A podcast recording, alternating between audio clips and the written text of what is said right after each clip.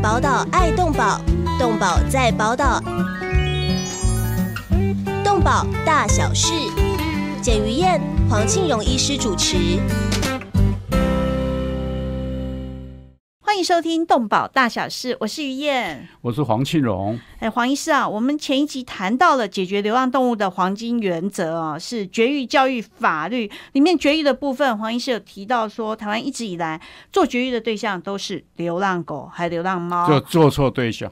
对，所以执行的大方向错了哦，所以这样很容易呃，其实流浪狗、流浪猫很可怜，尤其是母的、女的，哦，它这个回去之后伤口感染，可能受的影响，而且经费也比较高，所以黄医师建议应该从学呃，就是在家里的狗狗、猫猫来开始，而且重要的就是教育跟法律也是这两集，就是我们持续要讨论的哦。那但是当然呃，这两天的新闻很多啦，这个呃，不知道各位观众朋友、听众朋友有没有注意到？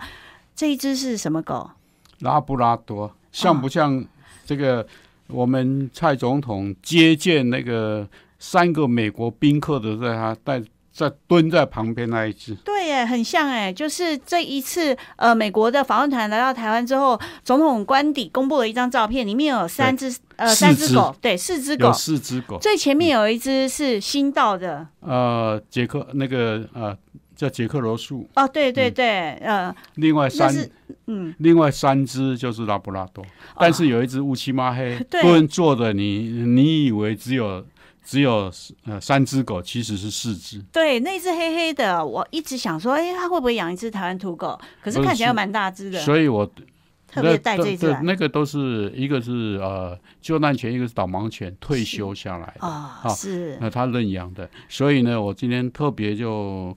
带这一只也蹲在我们旁边，但是它是一个呃没有声音的。呃，对，活灵活现的，非常可爱的拉布拉多犬，是黑色的。你有给它取名字吗？小黑。好好，这只呃狗，所以这个时候也要问医师，就是狗狗的新闻啦。最近有一则新闻哦，就是说新竹有个饲主。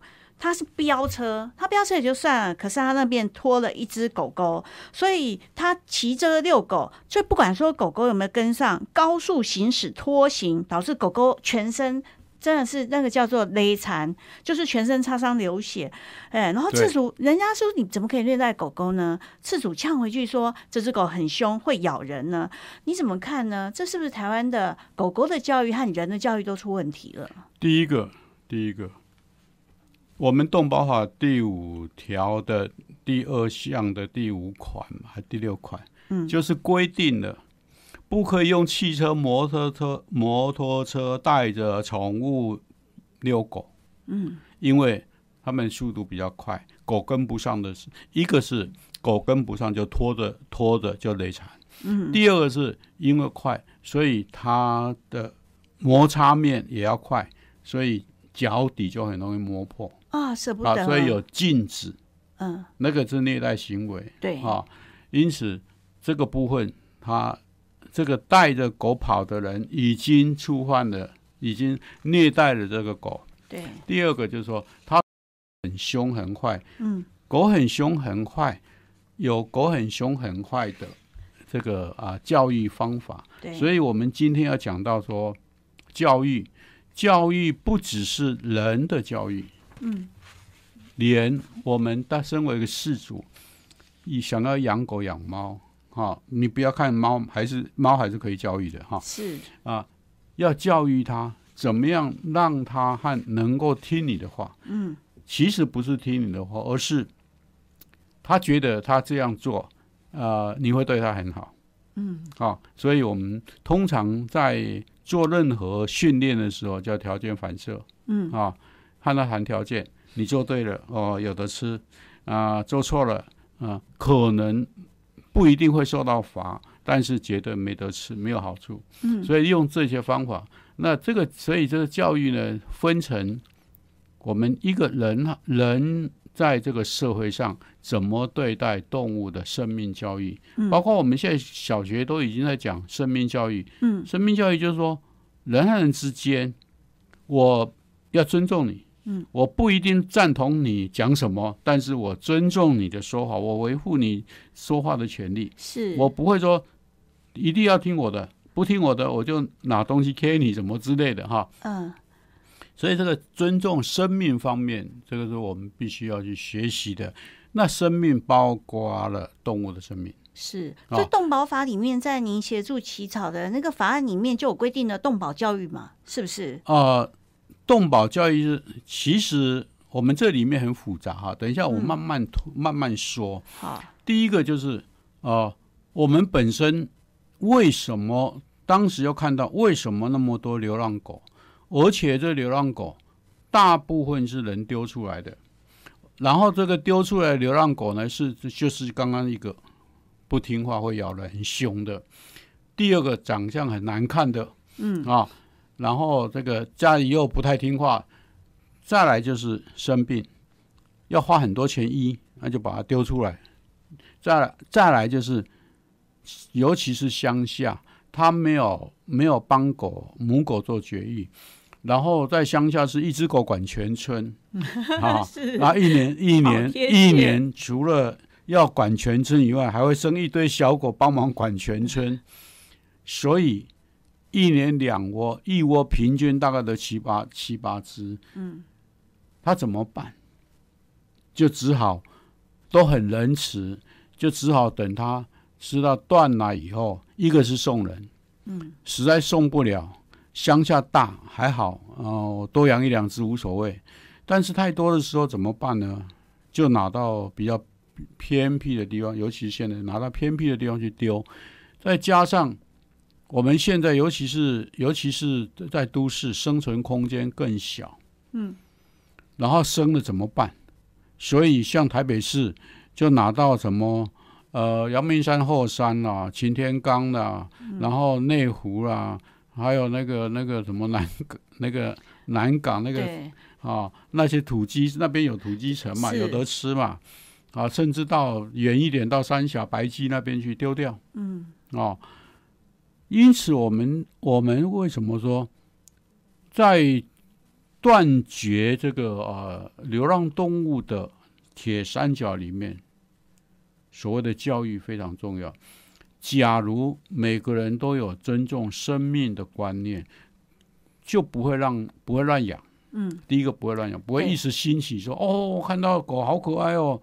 其实小狗都很可爱，是。长大大就邪不一定。长大还邪恶，也比较有个性，人都是一样哈。对，那就养了，尤其是呃，有些甚至呃带到那个宠物店，嗯，然后现在我们又又少子化，小孩子一吵说爸爸妈妈好可爱啊，买回家，然后是啊，现在人什么都没有，就是有钱，对对不对？啊，才有时间去逛一逛，时冲动，我就看到花市里面很多本来要去买花的人，最后就对带只狗啊猫啊回去。那是领养哈，嗯然后就就带回家去了。再带回家去之后，通常我们带回家都以为说狗都很聪明，嗯，啊，事实上一回去，你要是一个礼拜，我们以我们会找时间找专家来谈，嗯，一个礼拜你要没有好好教导它，嗯，应该在哪里大小便的话，嗯，他就除了他睡觉吃饭的地方以外，通通都是他的厕所。只有一个礼拜的时间，就是一定要正当教育、正常教育，不然的话好话，好教他他就认定了，除除了这里以外，其他都是厕所。嗯，哦，然后到处都是厕所，怎么办？那你第第一个就开始会讨厌。嗯，像我，我已经在我家摔了两次，四脚朝天嗯，为什么？啊、因为人家生产生的小狗，我就要帮他转送人家。是在我家调养的时候，嗯两只，他们就到处乱尿尿。然后我从浴室一出来，啊，这个大步走一下，然后是地板就是滑溜一，滑就四脚朝天，好、还好到现在还活着。太危险了。所以这个这个部分，这个部分我又不我又不忍心关它。我们平常都觉得哦，狗好可爱，一个不忍心关它，不忍心骂它，不忍心干嘛干嘛，然后就是让它为所欲为，嗯就养成坏习惯。啊，小小黑狗好可爱，可是小狗很可爱，一下就变成小恶魔了。对，啊啊，因此在在这个过程里面，我们要怎么教育他？啊，嗯一个是我们自己本身对自己的教育。尊重生命，不要不不一定要乱养，环境适不适合，怎么养它啊？然后能能够能不能提供它足够的生活空间、足够的照顾时间和互动？对，尤其是互动很重要。是，我想你和你们家的猫咪一定有非常多的时间对在互动。呃，我特别花了很多时间，因为我发现我只要上班出门的时候，在电梯门口就听到它在里面哀嚎。哦，然后我从电梯走回家，我一出电梯门就，他就已经，我一打开门就发现他已经在门口，因为他在听那个电梯的声音出来。那你想，他整天白天在等我上班时间，他的生命就是在等我上班呃结束来下班回来。你想到就有多不舍，所以我后来都要求我自己说，我出门前至少要跟他抱抱、摸摸，跟他讲话五分钟，让他让他知道说，哦，对，又要骗我了。但是后来 家母就抗议了，他说：“你出门前都会跟猫讲五分钟，你是不是要陪我聊天一下？” 你让我等我下班再说。好，所以真的要花时间，所以一定要花时间和他互动，然后培养培养他了解说你现在动作是什么含义。像有些人说。他拿钥匙的声音，都知道说你现在是要带我出去，还是你要上班的？对，啊，对，像这些都是要我透过长期的训练，然后这个这个部分，我们我这些狗和人、狗和狗之间，我们通常都要社会化，嗯，好，让让它社会化良好的时候，你的狗就不会在路上看到陌生人就该该该乱叫，而有时候很讨厌的。然后走在路上啊，就一只狗在你后面很大声的给你干一声哦，会让你吓一跳。对对，那但是这个社会化，像您说带到家里，呃，一样，嗯，一样。所以所所以接着下来，我们就会以后就会有时间谈到说，他在学习社会化的黄金期、黄金时期是几几个月到几个月。嗯，那很不幸，我们。我们现在在宠物店卖狗，都是刚断奶就拿出来卖了。嗯，然后他自己一个待，自己一只待在那里，有些好好几只的哈，好几只的还还好，有一点互相玩耍的时间。对，那也就是社会化的社会化的练习。问题是有很多一放上去，第二天就被买走了，而且买一只回家。嗯，他面对的是一个你完全不懂狗的人。对。第二个，他面对的是完全不认识的动物，嗯啊，第三不是同类的。第三个，行为、讲话、食物和我完全不同的东西，啊，因此他就会很多困扰。那困扰生物很重要的一个是生存嘛，嗯，这里面我想要做什么我就做什么，然后你告诉我不可以，不可以，你讲的话我又听不懂，嗯。第二个，我再继续做。你可能打我，嗯，打我怎么办？很简单，我不爽，咬回去，我不爽。第一个就哇哇哇，第二个咬你，嗯，咬你，然后你又开始打我，那我们两个关系就越来越糟糕。对，接着就随地大小便气你，越来越糟糕。就随地大小便是你根本没有告诉我，嗯，对。还有就是，我慢慢习惯这种方法，尤其是我咬你，你会怕，嗯，慢慢的我就骑到你头上了。好，嗯，不爽就咬你一口，嗯，不爽就那最后面怎么办？尤其是中大型狗，最后面就丢掉。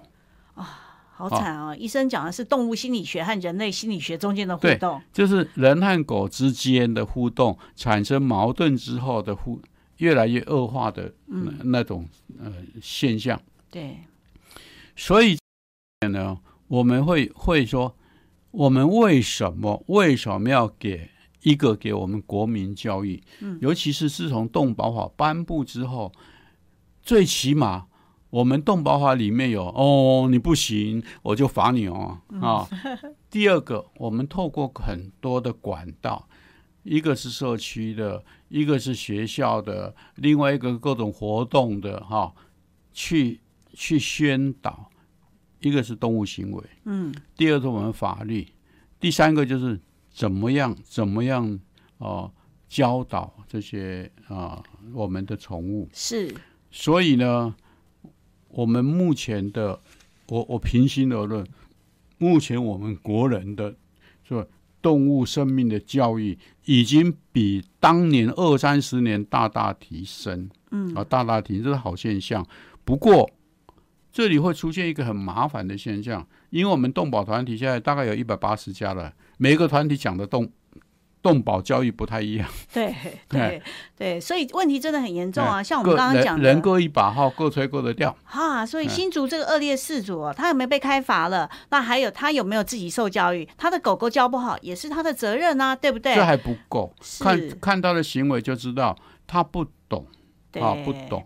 一个不知道法律，第二不懂动物行为，是，所以是才有这才有他这种。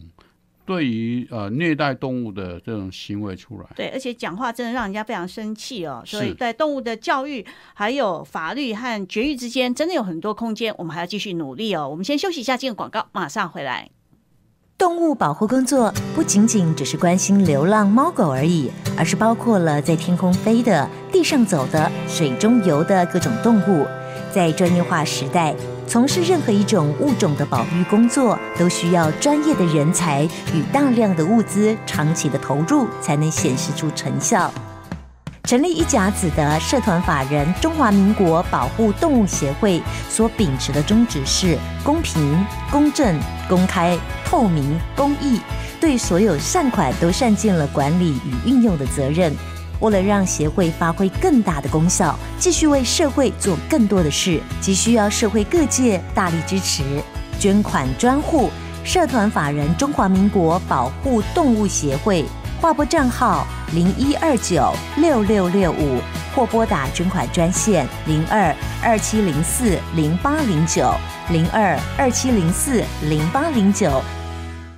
欢迎回到动保大小事，我是于燕，我是黄庆荣。黄医师刚刚提到了教育的重要，所以让我想到最近呃四月初的时候，在台大这个案件，我很多台大的朋友哇是非常舍不得哎，因为这只台大醉月湖里面的公鹅啊，它突然失踪了啊，那它一定很讨厌，一定会关嗷嗷叫，然后会追人啊。好，但是这只鹅爸爸，他平常跟鹅妈妈哦，常常带着九只小鹅在醉月湖那里游来游去，游来游去，都可爱的精，对这个景象。画面啊，我很少听到台大的人啊去讨论他们的校园里面的宠物。可是这一次这个新闻出来之后，竟然说台大的师生很生气，主动跑去做笔录报案。说这个呃，他们的公物是被偷走还是怎么样？结果发现说是一个很冷血的男子调出了他们的监视器，发现他清晨哦把这只鹅装箱，而且装箱的时候已经一命呜呼了。死了。对对，哎，如果你想要吃鹅的话，我可以，我我可以送给你茶鹅，然后这个一一一只鹅大概三三四斤，嗯，呃，啊寄到你家。对你不需要去偷人家台大醉月湖的这只鹅爸爸嘛，对不对？啊，这只鹅在台大里面其实已经是宠物了，不是食物，对不对？我想它这个哈已经融入到醉月湖的环境里面，它本身是以居住在当地的原住民，是讲的真好。而且他在那边生活悠哉悠哉，也没有换到任何人。嗯，啊，每一个每一个同学或者是你你要进入台大去。这个散步的话，你会觉得那个画面，呃，这个两只呆头鹅，然后游在醉月湖面上，那个那个景色多美妙，嗯啊，除了这个以外，应该还有还有鸭子什么之类的，还有其他的，搞不好还有其他水鸟，嗯，大自然的景象也不碍到你，哈啊，你只是为了为了要打牙祭，然后。就把它毁灭掉了。这个人类的一个叫私心和贪念，因此在这里面，他第一个第一个就已经先犯上了这个所谓的窃盗和侵占罪。嗯，好啊，再扩大来讲的话呢，他自让这只鹅，鹅是属于这个我们动保法里面的人类所管理的脊椎动物。因此，在第六条要讲的，任何人不得骚扰、虐待和伤害动物。嗯，所以他这边已经伤害致死这个鹅，所以呢，动保法第二十五条就会伺候他。因此，我建会建议我们的啊，一个是警察机关，嗯，第二，因为这里已经二十五条动保法第二十五条就已经涉及到了行政刑法了，嗯，因此警察机关就要涉入了哈。那第二个，我们动保主管机关台北市动保处更要积极的去侦办，是把这个抓出来啊，不然的话。哎，现在我看在电视上看到那只鹅妈妈很物质的，对，狗头铡伺候啊，对要你那个一命偿一命，是的大概会罚的多重的刑责呢？呃，通常要是抓到的话，可能就是六个月以下一颗罚金，嗯，嗯啊啊，并得并并科这个十万到一百万，三十万到一百万之间的罚款，嗯，所以大概就罚一个最低的，因为他要是第一次的话，嗯，就就罚一个最低的，呃，二二三十万，哦，但是他那个他那个呃十六个月以下，还有变可以缓刑，一天一千块，对，所以呃 得不偿失啊，所以呢，要知道我趁趁这个趁这个这个啊，我们广播的机会，我之所以要做广播的原因，就是从这里面我们要会让我们的听众朋友了解到。是很多时候，我们觉得说是想当然的哦。我小的时候就这样没有问题，但是现在很对不起，动保法会会让你觉得说，哦，好好的遵守吧，因为其其实那只鹅在那里根本完全不爱到你是哦，啊，你三更半夜，你的你的功还多，为什么去去偷偷的去杀死一只鹅？然后你杀死它为了什么？就是为了想打牙祭嘛，最、最终目的。是，要是在以前穷的时候，看到什么看到什么长毛的，除了说一不吃以外，其他都吃啊。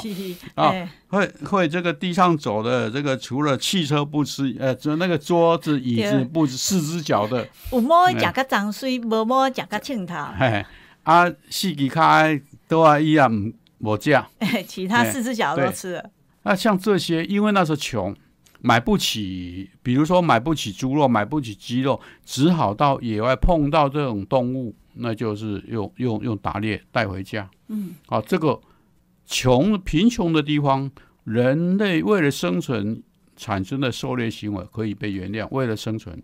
但是我们现在，你说要什么没有？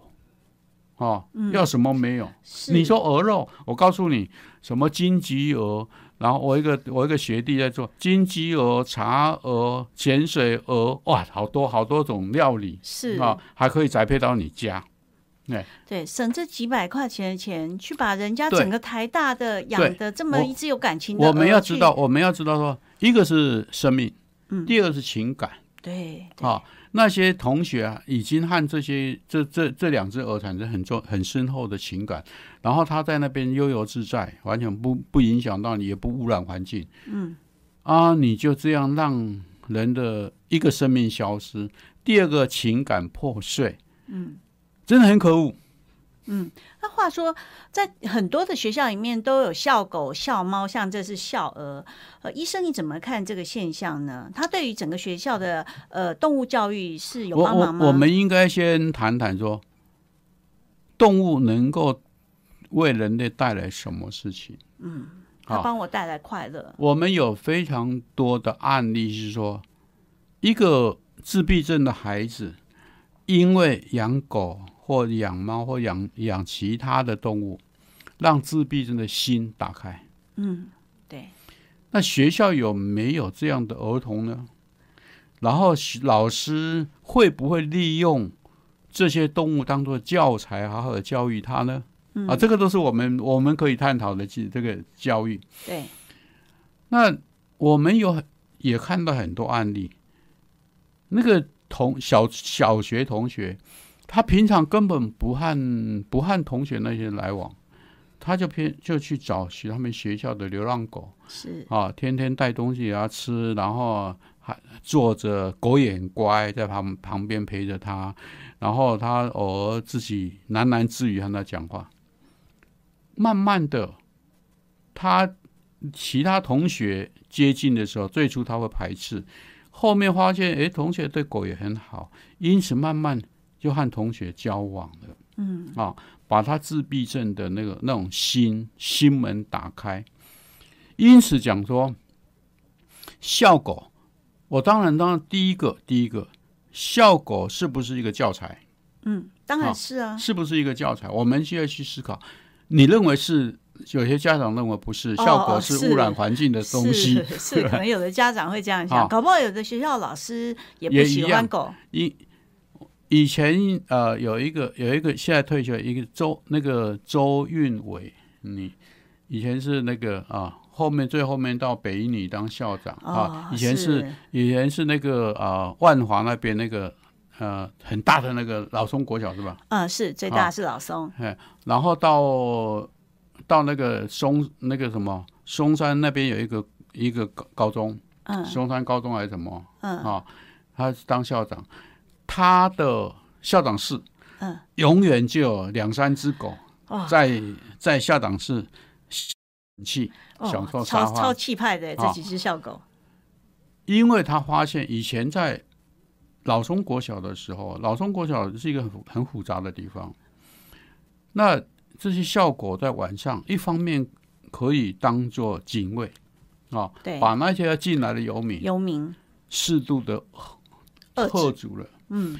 第二个，曾经有过学校发生火灾，嗯，然后效果去通知警卫来把这个火灾消灭掉了。啊，真的是救校有功。对，因此他从那时候开始。养效果有很多好处，而且那个效果还可以分辨。嗯，哎，这个是我们学校的学生，那个那个很像学生的家长哦，没有问题。哦，好厉害，比警卫还强。不是，他就会对他跟着他叫一叫，嗯，把他赶出去。所以他到哪里一定会会到那边养这些狗。嗯，我就想说，其实。我们很多流浪狗，而且因为学校那么大的地方，可以让狗进来。既然进来，它表示你这里是好地方。嗯，为什么有吃有住，然后还还还没有人会打它？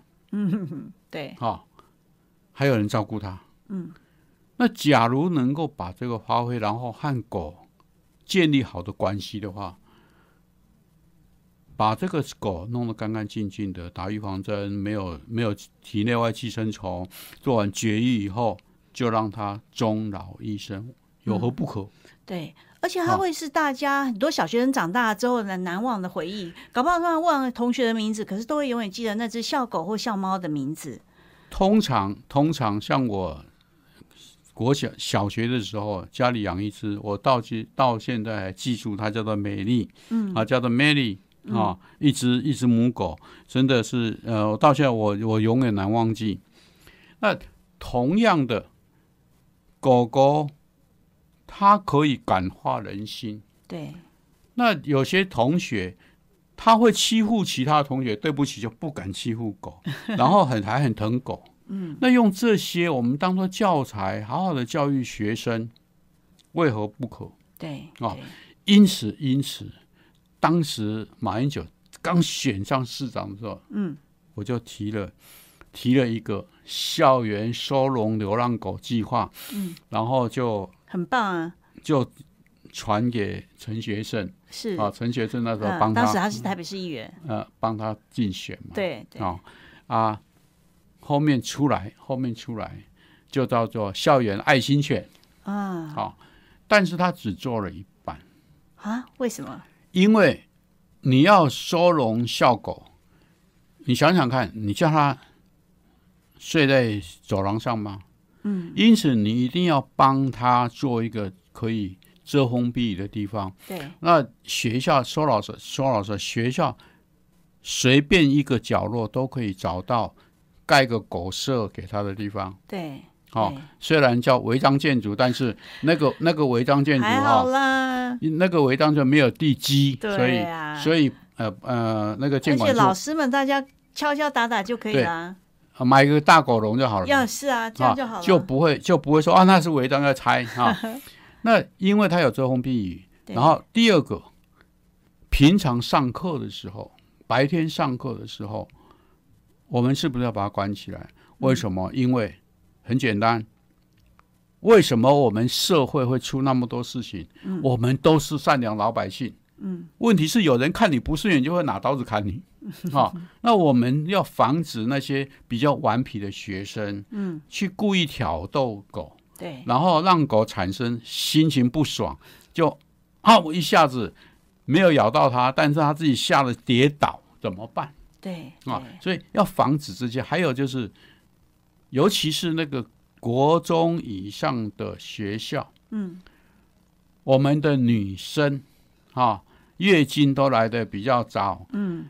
然后厕所嗯，会跑到厕所把啊这些东西咬到操场上，我已经看过很多。啊是，我们要防止这些，对。哈、因为那个咬出来之后，就就污染环，就就让环境呃对。这个呃不好嘛哈，对，所以白天的时候我们把狗关起来，嗯下课以后，比如说晚上六七点以后，才请校警把狗放出来，是，然后校那个狗看到校警来了，就很高兴，要放我出来了，然后趁这个机会也喂一喂它，建立更好的关系。对，我们晚上的时候，校警你尽可以呼呼大睡，嗯狗绝对帮你看校园，是，会而且叫的很大声。对，啊因此，利用狗晚上晚上做这个啊、呃警卫的工作，嗯。让校警紧那个比较没有那么紧张，也帮助他，对，我何乐而不为。这？狗尽其用，对。那再来就是说，我们不是有很多爱心妈妈啊，在路边喂狗，为什么？对，来来来来学校帮我喂狗，嗯他的时间就是二十四小时的，你把他的时间消耗掉，就比较少在外面喂狗。啊。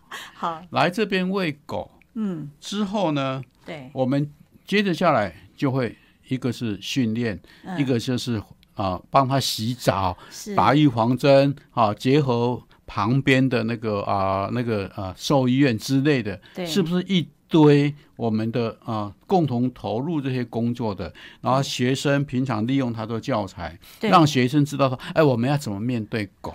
对，这个就是一个生命教育啊，是对。小，尤其是小学生里面，几乎就是上了一个最好的教育了。对，所以利用这个，但是你要有配套措施，是。有配套措施之后，就比较好做事情，而不是只有讲校园爱心犬，然后什么都不管，所以被盯得满头包。哈哈，好可惜哦，呃，这真是一场精彩的呃校园的生命教育哦。我们先休息一下，进个广告，马上回来。动物保护工作不仅仅只是关心流浪猫狗而已，而是包括了在天空飞的、地上走的、水中游的各种动物。在专业化时代，从事任何一种物种的保育工作，都需要专业的人才与大量的物资长期的投入，才能显示出成效。成立一甲子的社团法人中华民国保护动物协会所秉持的宗旨是公平、公正、公开、透明、公益，对所有善款都善尽了管理与运用的责任。为了让协会发挥更大的功效，继续为社会做更多的事，急需要社会各界大力支持，捐款专户社团法人中华民国保护动物协会。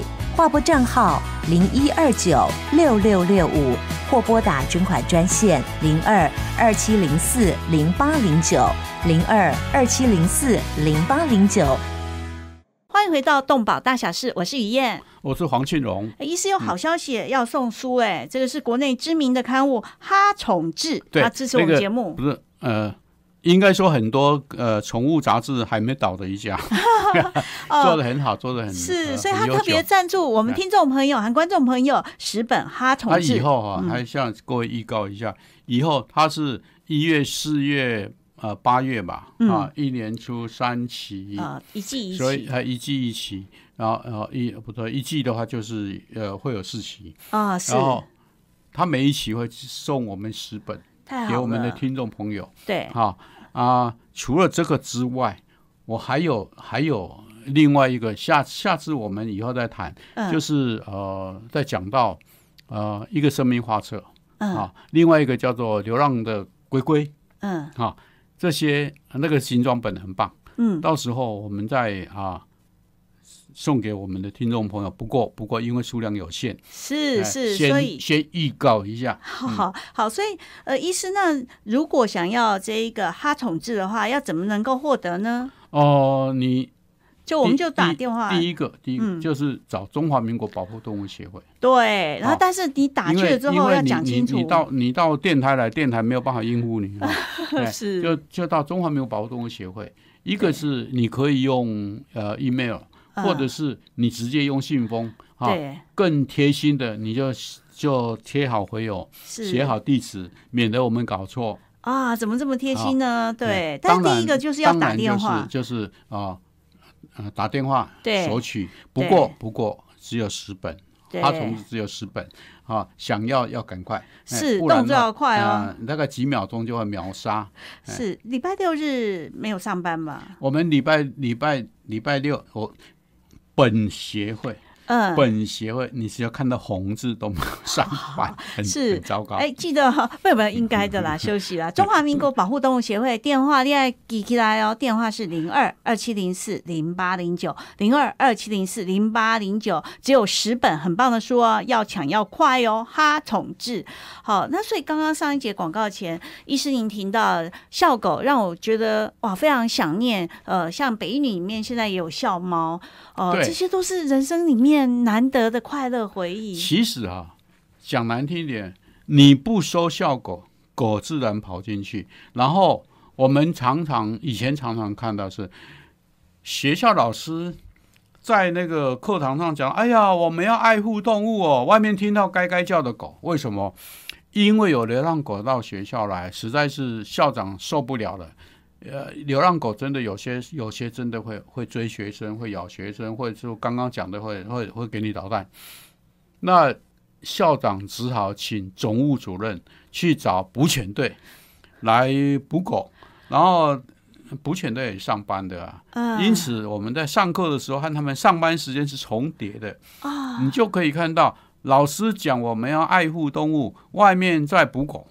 哇，好讽刺哦！那小学生心里会受伤。我到现在都记得，国中的时候，学校的某位主任在外面打狗，对啊，所有的同学都站到窗边，就看到老师在那边打狗，对，啊，所以说太糟糕了。所以说像这些，我们要去思考怎怎么样怎怎么样和动物，动物也好，人也好，和平共存。嗯，啊，其实动物比较简单，你知道，人还会给你这个，比如说，嗯，你现在是你现在是我的主任，我想办法把你干掉来当主任。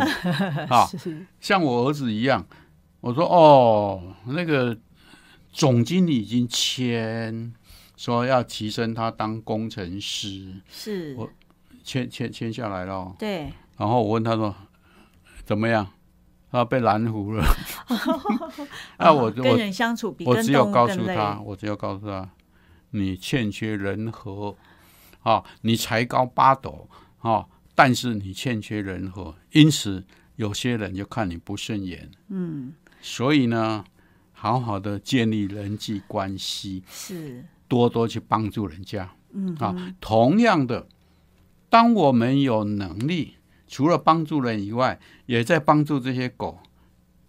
狗其实很简单，你给他一次、两次、三次、五次，几次以后，他就知道哦，这个人对我好好啊。啊，假如每一个人都这样的话，这个叫生命教育，尊重他，而且帮助他，给他东西吃什么之类的。那当然，我们还是要用智慧。我所以，我常常说，人除了要慈悲以外，也要有智慧。那我们有非常多的人是光有慈悲，没有智慧，因此造成很多的乱象。是是，那么现在动保团体跟专家学者，甚至家长们，对于这样学校园动物的教育目的和想法，是不是分歧很大呢？呃，每一个人有每一个人的那种想法哈。专家是都是讲好的嘛，嗯，但是家长要要考虑到小孩子的安危。嗯比如说我上次不是讲我们一只流浪狗吗？会跟我太太去学校吗？对，那我们那个我我太太也考也顾虑到说，他跟着进来会跑到我课堂上，那学生怎么办？嗯啊，所以就不让他进进学校。